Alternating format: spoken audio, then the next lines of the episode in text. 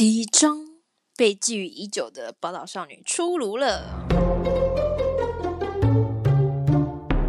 只见遗迹一个转身，闪过阿芳的攻击，但阿芳紧追不舍，一个箭步，手上的剑又到了遗迹面前。虽然有点狼狈，但遗迹还是躲过了攻击。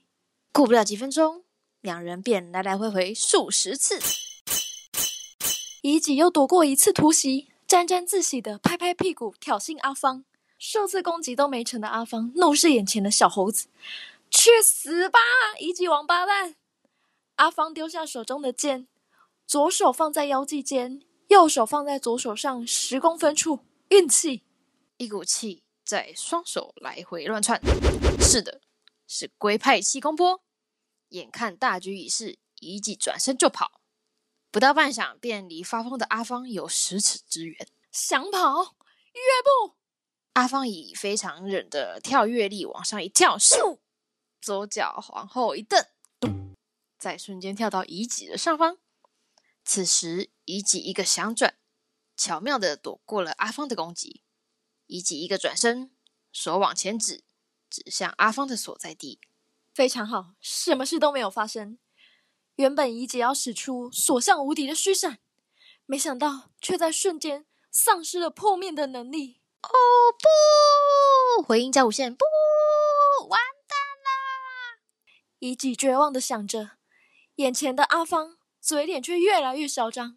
乙己疯狂的冒着冷汗。阿芳的手又放在腰际间，右手又放在左手上方十公分处，又运气，一股气又在双手来回乱窜。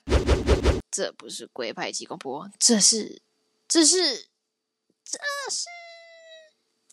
好，请看下回分享哦。搞屁啊！啊，不就整个同上不就好了吗？